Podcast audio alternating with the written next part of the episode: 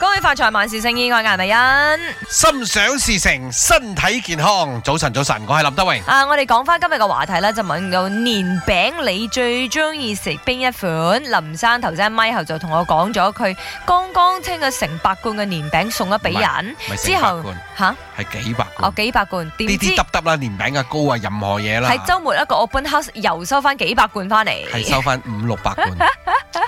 唉，啲朋友真係，唔好係當然啦，開呢一心啊呢一個係一個誒祝福嚟嘅。祝福嚟嘅，即係嗯大家都話送禮係禮貌嚟送禮啊嘅，嘛，知你去人哋屋企冇理由兩手空空。嗯問題你知唔知我負擔呢？嗯，我嗰日由 on air 之後翻去嗯開始執屋，執到隔一日嘅凌晨四點。哎同呦，我仔一日之後初 七，我屋企又滿晒冇辦嘅，法，你人緣太好咗，同埋個個可能知道你中意食餅，唔係 係負擔嚟嘅朋 友，係負擔嚟嘅。首先都多謝大家嘅，啱冇先吓。我自己本身啊排喺第一位嘅年嗯餅啊，叫利賓餅或者叫蝴蝶餅，哦哦哦哦，你又知喎，蜜你竟蜂然豆知嗰只喎？係嘛？冇唔係 sure，蜜蜂豆，係啊，你自己 Google 啦，蝴蝶餅或者 ribbon 餅 OK，因為如佢果唔甜同埋好香因為嘅芝農麻曆，因香為。我平時我都唔食呢啲嘢㗎啦，你都啊知㗎，啲餅啊、糕啊嗯我都唔食嘅。你話如果農曆新年，我唯一即係可能會打開個罐自己攞嚟食嘅咧，花生餅，錯嗯，攰攰夾夾餅餅，係係啊，啊。誒、因為佢唔食啲甜甜嘅嘢嘅，嗯咁啊、我自己本身排喺第二位咧就係黃梨酥啦，黃酥。係啦係啦，講明要黃梨酥噶吓，今年啊因我為屋企會收到好多正啲朱古力餅，嗯哼，我係啊，係朱古力顏色㗎啦，唔知係咪朱古力 餅啊？哦有啦，你有食我嗰誒嗰個 truffle chocolate 嘅餅嘛？啊，嗰個好啊食喎，嗰因個為係 chocolate，所以佢食就咁樣啦。嗰個正我嗰個嗯係啦，唔知道大家中意食咩年餅？誒，中意食到咧唔捨得俾親戚食嘅，誒、真係嘢。有啲親戚我哋其實係睇到個新聞背景啦，講開又講，就講到話咧，即係我有一個恐龍親戚， 啊一來來到到我就家把我燒完我的年餅。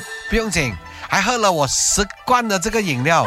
講真一句，我嗰日屋企啦，即係 open house 嘅時候咧，嗯我仔寫咗張字，嗯喜歡吃就吃，喜歡拿走就拿走。啊誒，有效喎，嗯，即係有啲朋友覺得誒呢個唔錯喎，就直頭幫我攞走係。係係。但係最慘咧，我地下嗰度又多咗多咗好一批出嚟係啦。係嗱，咁講翻嗰個新聞背景啦，就講到話佢佢誒話佢親戚食晒啲嘢，因為你要明白，唔係個個人嘅屋企好似你咁樣樣嘅，會送餅嚟，可能真係要自己花錢買嘅。嗯咁你知一罐年餅而家廿幾蚊啊，好普通佢㗎係真啦。係㗎，真係所㗎。以佢話啊唔平㗎我我辛辛苦苦買翻嚟嘅，你就幫我食晒嘅話呢，咁點喎？係咪嗯先？所以你有兩極嘅，嗰、個新聞出嚟之後有兩極反應嘅。哎呀，人哋肯食就俾人哋食啦，係嘛係？有啲人就話。啊！哎呦，人哋都慳住嚟食 噶啦，你一次過幫我食晒佢。又好似唔係幾有禮貌咁樣樣啦，唔知道你最中意食咩年餅，唔捨得俾親戚食嘅咧，可以話成 producer voice 即刻 message 俾聽到我呢一哋。句説 話咧，就攞年餅食啦。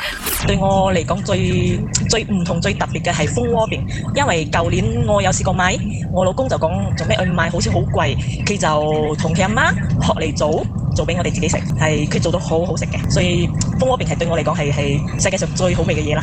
恭喜發財！